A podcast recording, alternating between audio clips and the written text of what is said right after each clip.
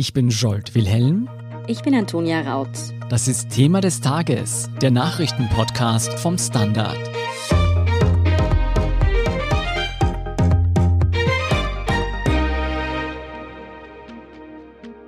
Ich habe mit der Bundesregierung einen Einvernehmen hergestellt, was die weitere Bekämpfung der Pandemie betrifft. Wir haben ein massives Problem mit der südafrikanischen Mutation.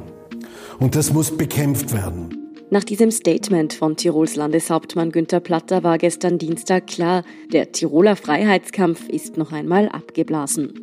Nach dem Kräftemessen am Wochenende ist Platter eingelenkt und hat sich mit der Bundesregierung auf strengere Maßnahmen für sein Bundesland geeinigt. Wieso die neue Regelung aber alles andere als ein Kniefall Platters vor dem Bund ist, ob sich deswegen in der ÖVP ein Machtkampf zusammenbraut und was der zunehmende Unmut in der Bevölkerung für die Bundesregierung bedeutet, erklärt Katharina Mittelstädt vom Standard. Katharina, seit Tagen wird in Österreich diskutiert, ob Tirol länger im Lockdown bleiben soll als der Rest des Landes. Grund dafür ist ja die Verbreitung der südafrikanischen Corona-Mutation. Am Montag haben wir das letzte Mal darüber gesprochen. Wie hat sich die Situation seither entwickelt? Die Situation ist derzeit tatsächlich etwas unübersichtlich, weil jeder irgendwie mit anderen Zahlen aufwartet. Augenscheinlich hatten das Land Tirol und die Bundesregierung mit unterschiedlichen Zahlen operiert. Tiroler Oppositionspolitiker unterstellen der Landesregierung, dass ihnen falsche Zahlen vorgelegt wurden. Manche vermuten da eben eine Absicht dahinter. Das kann ich nicht ausschließen. Tatsächlich muss man aber sagen, es ist auch etwas kompliziert. Es gibt eben die Ergebnisse von PCR-Vortests, es gibt vorselektierte Verdachtsfälle, teilsequenzierte Fälle, Vollsequenzierungen. Um mhm. das abzukürzen, das Land Tirol hat gerade eine Aussendung ausgeschickt, ganz aktuell. Und da ist die Rede davon, dass es derzeit insgesamt 430 Fälle der Südafrika-Mutation in Tirol geben soll, die bekannt sind, die eben entweder bereits bestätigt sind oder Verdachtsfälle. Also das heißt nochmal deutlich mehr, als am Montag bekannt war. Genau so ist es. Ja, als erste Forderungen laut wurden, dass für Tirol strengere Corona-Maßnahmen gelten sollten, da war der Unmut sehr groß. Günter Platter hatte am Wochenende noch mit allen Mitteln gegen eine Sonderbehandlung Tirols mobil gemacht. Gestern Dienstag trat dann der Bundeskanzler gemeinsam mit dem Gesundheitsminister vor die Presse und verkündete doch Sondermaßnahmen für Tirol. Wie sehen denn diese im Detail aus? Na, es ist jetzt so, dass ab Freitag für die Ausreise aus Nordtirol ein negativer Corona-Test nötig sein wird, der zumindest nicht älter als 48 Stunden ist. Man muss dazu sagen, für Tirol selbst ändert sich da also wenig, solange man nicht das Bundesland verlassen möchte. Es gab da auch einen Maßnahmenkatalog, den die Tiroler Landesregierung selbst vorgestellt hatte. Da war teilweise altbekanntes drinnen. Und eben auch Tests für Skilifte wurden da eigentlich gefordert, aber es ist offenbar noch derzeit ziemlich unklar, wie das ablaufen soll. Ja, auf politischer Ebene interessant ist, dass ja seit gestern zwischen dem Tiroler Landeshauptmann Platter und dem Bundeskanzler Kurz wieder alles im Lot zu sein scheint, zumindest nach außen hin. Wie kam es denn zu dieser raschen Versöhnung nach diesem doch langen Schlagabtausch zwischen Land und Bund? Fest steht, dass der Kanzler und der Gesundheitsminister tagelang auf den Landeshauptmann eingeredet und versucht haben, ihn von nötigen Schritten zu überzeugen. Er blieb stur bis zuletzt. Der Gesundheitsminister hat am Montag dann Rechtsexperten zusammengetrommelt und prüfen lassen, was der Bund denn den Tirolern eigentlich vorschreiben kann. Das dann auch hält, weil da die Angst war, wenn die Tiroler sogar auf höchster Ebene dagegen aufbegehren, dann wird es viele Klagen geben. Dann hat sich der Gesundheitsminister auch noch ins Fernsehen gesetzt, in die ZIP 2 mhm. und sein Leid geklagt über diese ja, Andreas Hofer-Mentalität der Tiroler. und erst danach hat dann tatsächlich auch Günter Platter gesagt, na gut. Was denkst du, ist dieser innerparteiliche Friede echt oder herrscht da weiter ein Konflikt? Ich glaube eigentlich nicht, dass da intern ein großer Konflikt tobt. Landeshauptmann Platter galt ja auch bisher eigentlich nicht als Maßnahmengegner. Ganz im Gegenteil. Der hat die Bundesregierung eigentlich auch bei recht scharfen Vorgehen schon seit dem Frühjahr, vergangenen Frühjahr, immer unterstützt. Vielmehr glaube ich, dass der jetzt getrieben war von der Stimmung im eigenen Land. Der Tiroler Wirtschaftskammerchef, wir erinnern uns, der irgendwie wild um sich geschossen und gedroht hat der Bundesregierung. Ich vermute, das war also mehr ein Theaterdonner, damit Günter Platter zu Hause sagen kann, er hat bis zuletzt gekämpft. Trotzdem muss man ja sagen, dass der Kanzler zwar vor der Presse den Eindruck vermittelt hat, dass er sich jetzt durchgesetzt hat und Tirol sich beugen muss. Wenn wir uns die Maßnahmen dann eben, wie schon besprochen, im Detail ansehen, dann fällt aber auf, dass eigentlich außer Ausreisetests die Regeln in Tirol komplett dieselben sind wie im Rest des Landes.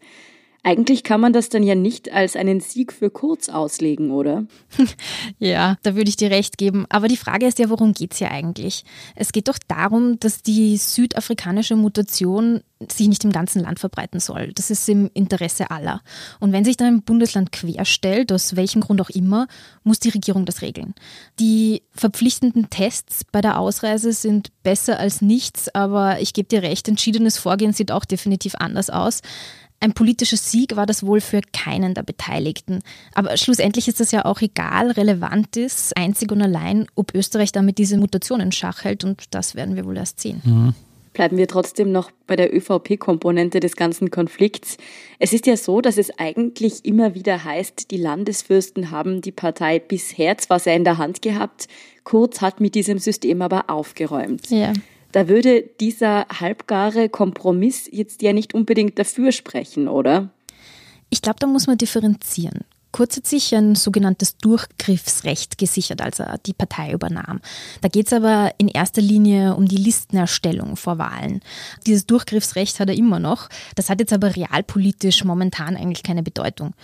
Die schwarzen Länder, so nehme ich das zumindest wahr, sind weiterhin stark. Der Kanzler Kurz hört auf sie, nimmt sie ernst, bezieht sie ein, gerade jetzt in der Krise. Abgesehen von dem Clinch mit Platter jetzt gibt es ja auch kein großes Aufmucken aus den schwarzen Ländern, muss man sagen. Das Ding ist, Kurz hat, auch wenn er zuletzt immer mal wieder ein bisschen schwächelt, wirklich gute Umfragewerte. Das ist unbestritten. Das ist auch in seiner Partei unbestritten. Und deshalb ist er in seiner Partei unbestritten. Ich fürchte, so simpel ist das in der Politik. Mhm. Kommen wir zurück nach Tirol. Du hast ja schon gesagt, entscheidend ist, ob diese Maßnahmen wirken werden oder nicht. Man hört, dass die Grünen gerne wesentlich strengere Maßnahmen für Tirol verhängt hätten. Wieso haben sie sich denn wieder mal nicht durchsetzen können? Immerhin stellen sie den Gesundheitsminister. Ja, es stimmt, ich höre das auch. Wäre es nach dem grünen Gesundheitsminister Anschober gegangen, wären die Maßnahmen für Tirol strenger ausgefallen. Immerhin kann man ihm zugutehalten, dass er diesmal doch einige Geschütze aufgefahren hat, um den Tirolern klarzumachen, was läuft. Wir haben das eh vorher schon kurz besprochen. Das Ergebnis ist jetzt trotzdem eher mau. Das ist, glaube ich, unbestritten. Man muss da vielleicht dazu sagen, Anschober ist kein begnadeter Haudegen. Hm. Ähm, und dass die Grünen nicht unbedingt am langen Ast sitzen in dieser Regierung, haben, glaube ich, die vergangenen Wochen der österreichischen Innenpolitik schon recht eindrücklich bewiesen. Hm. Ja, wie du schon angesprochen hast, war es jetzt ja aber kein reiner politischer Konflikt, der da getobt hat, sondern es war eher die Tiroler Bevölkerung, die einfach sehr laut aufgeschrien hat, als da überlegt wurde, sie noch länger im Lockdown zu halten. Das ist jetzt ja etwas, das durchaus schon öfter vorgekommen ist, dass Regionen, in denen sehr strenge Maßnahmen verhängt werden, sich wehren. Wenn sich das jetzt in so großen Dimensionen abgespielt hat und auch politisch dann doch so heftig ausgetragen wurde, ist das etwas, das die Regierung auf längere Sicht in die Bredouille bringen könnte? Naja, also Fakt ist, und das zeigen Erhebungen, immer weniger Menschen tragen den Kurs der Regierung mit, immer weniger Menschen verstehen, warum sie mit Einschränkungen leben müssen und strenge Corona-Politik zu machen, ist nichts, womit man Wähler gewinnt. Es ist unpopulär geworden und Politiker schauen darauf, was Wähler wollen. Das macht nicht nur Sebastian Kurz, dem das ja auch häufig vorgehalten wird, das machen natürlich auch die Landeshauptleute. Und wenn unpopuläre Entscheidungen anstehen, dann ist da sehr wohl auch wieder damit zu rechnen, dass es Stunk gibt. Und wenn nur, um noch einmal dieses Wort von vorhin zu bemühen, um einen Theaterdonner zu erzeugen. Mhm. Das heißt, du siehst nicht so eine große Zerreißprobe für die ÖVP intern, sondern tatsächlich für die Regierung, wie sie jetzt in den nächsten Monaten mit diesem Unmut in der Bevölkerung weiter umgehen wird. Ja, definitiv. Nicht nur für die Bundesregierung, sondern natürlich auch für die Landesregierung. Und da kann es natürlich immer wieder zu Reibflächen kommen.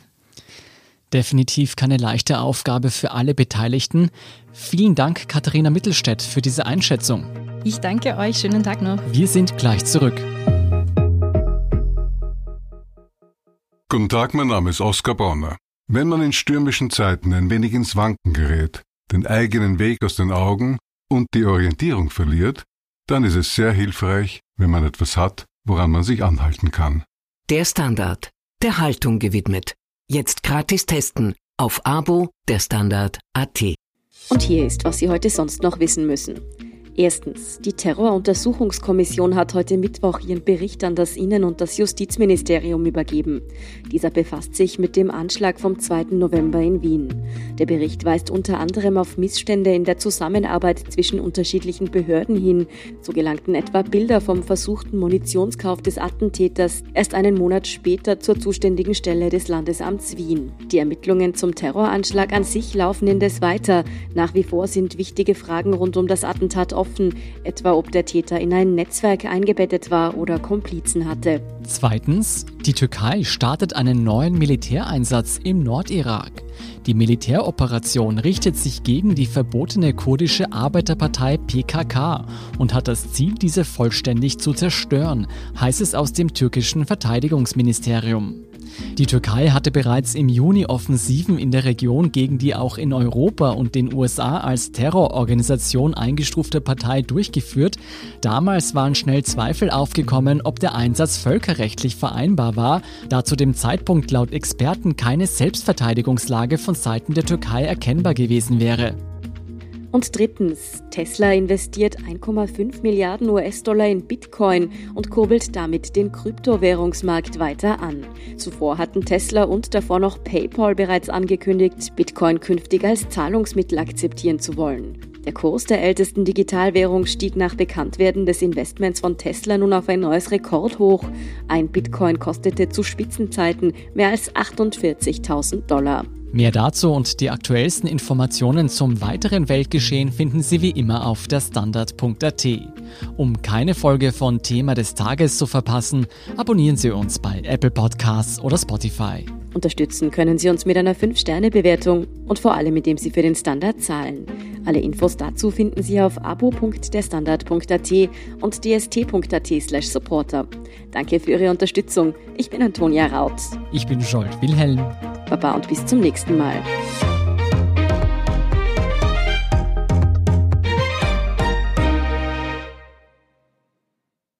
Guten Tag, mein Name ist Oskar Bonner. Wenn man in stürmischen Zeiten ein wenig ins Wanken gerät, den eigenen Weg aus den Augen und die Orientierung verliert, dann ist es sehr hilfreich, wenn man etwas hat, woran man sich anhalten kann. Der Standard, der Haltung gewidmet. Jetzt gratis testen auf Abo der Standard.at.